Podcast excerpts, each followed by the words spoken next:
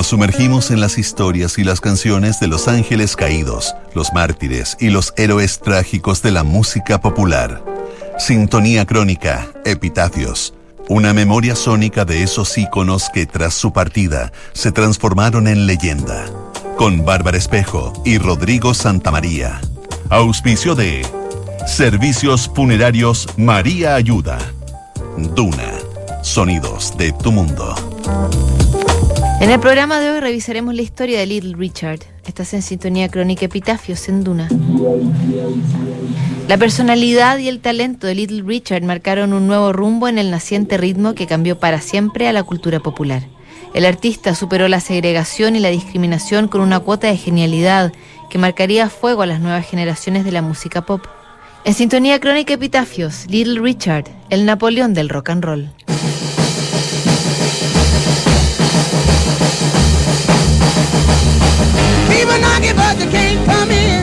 Little Richard fue uno de los personajes más pintorescos de los primeros días del rock and roll. Estrafalario y genial, el cantante y pianista ofrecía un espectáculo poco visto en la entonces gris y segregada escena musical. Sus canciones cruzaron el Atlántico y su influencia llegó directo a los Beatles y a los Rolling Stones, que lo alabaron como una fuerza primaria y fundamental de la música pop. Aunque Elvis Presley popularizó el rock and roll, fue Little Richard el que dio el relato y el contenido al cambio cultural más importante del siglo XX. Richard Wayne Pennyman nació en Macon, Georgia, en ese sur donde la segregación racial y los linchamientos eran el pan de cada día. Su padre era un ministro de la iglesia que administraba una taberna y que no veía con buenos ojos las actitudes que su hijo mostraba desde pequeño. Richard tenía un talento especial para cantar y tocar el piano. Al mismo tiempo era un entretenedor nato al que le gustaban los trajes llamativos y el maquillaje en exceso. Esa mezcla no parecía la más adecuada para el hijo de un pastor. Al final, su padre lo echó de la casa y sin quererlo lo ayudó a dar el paso que lo llevaría al estrellato.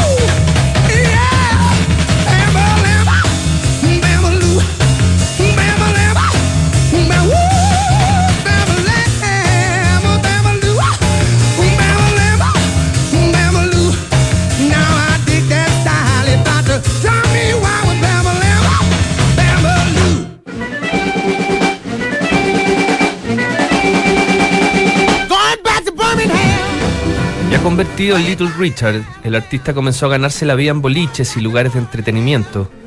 Cantaba con fuerza y aporreaba el piano mientras usaba disfraces extravagantes y abusaba del delineador de ojos. Su estilo musical iba mutando entre el blues y gospel de su natal Macon al rock and roll de pura cepa que ya empezaba a florecer por esos años. Con pocas oportunidades en los sellos grandes, Little Richard tocó las puertas de Speciality Records, donde su fundador lo recibió con los brazos abiertos. Después de escuchar sus cintas, lo envió a Nueva Orleans para tocar con la misma banda que grababa junto a Fats Domino, otro de los evangelizadores del rock and roll. Era 1955 y Little Richard mostraba sus aptitudes con una canción que se transformaría en estándar de la música popular. Se llamaba tutti frutti. Wop, bop, loom, bop, lop, bop, bop, tutti frutti. Oh, rude. Tutti frutti. Oh, rude. Tutti frutti. Oh, rude. Tutti frutti. Oh, rude. Tutti frutti. Oh, rude. Oh, wop, bop, loom, bop, lop, bop, bop,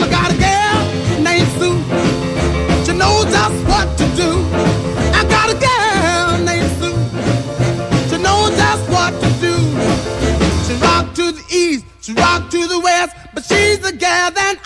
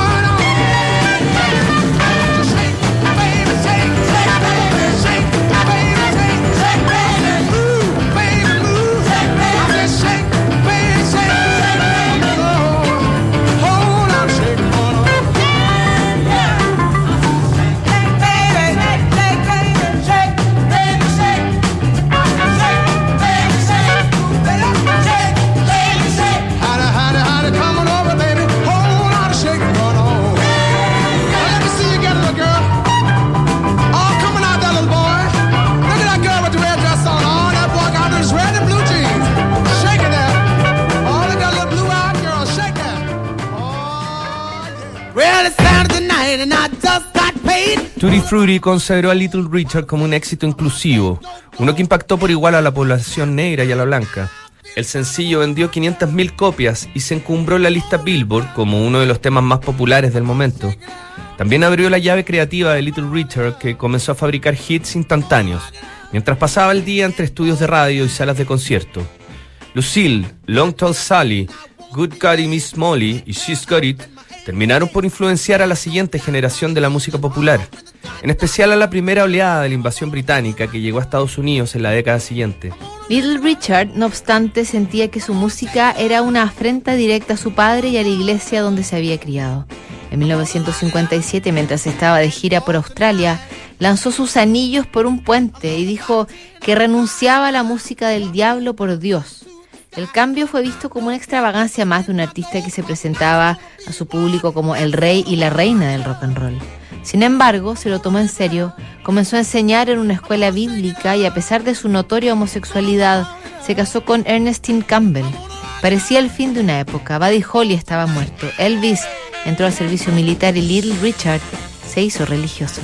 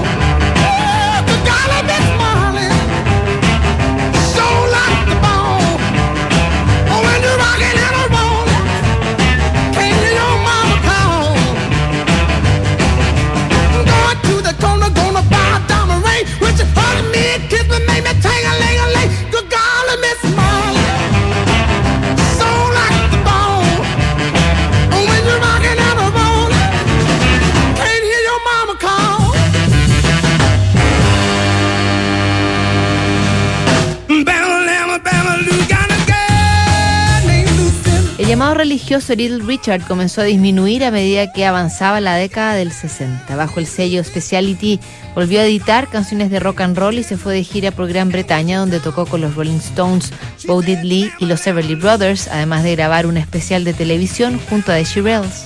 Con The Beatles, Little Richard sellaría una amistad perdurable que años después sería recordada por Paul McCartney, acaso uno de sus discípulos más aventajados. A pesar de la influencia palpable que dejó en el rock de los 60 y en canciones como I Saw Her Standing There de los Beatles y Brown Sugar de los Stones, Little Richard comenzó a perder su popularidad. Los discos que editó pasaron inadvertidos en el mercado y sus conciertos ya no provocaban el mismo entusiasmo que en su primera época. Así entró en la década del 70, donde Little Richard volvió a la religión, pero también entró de lleno en el abuso de drogas.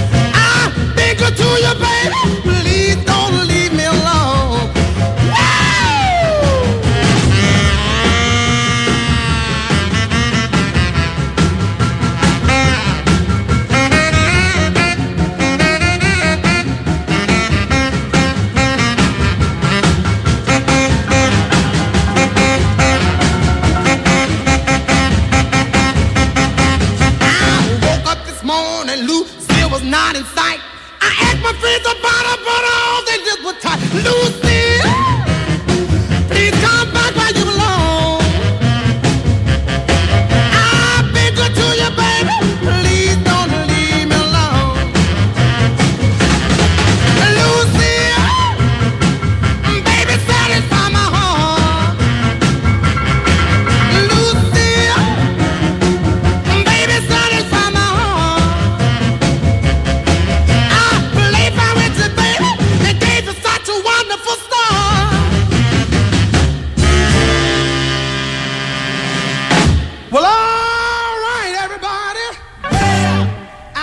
Little Richard tuvo un resurgimiento en los años 80, donde su presencia era habitual en los programas de televisión.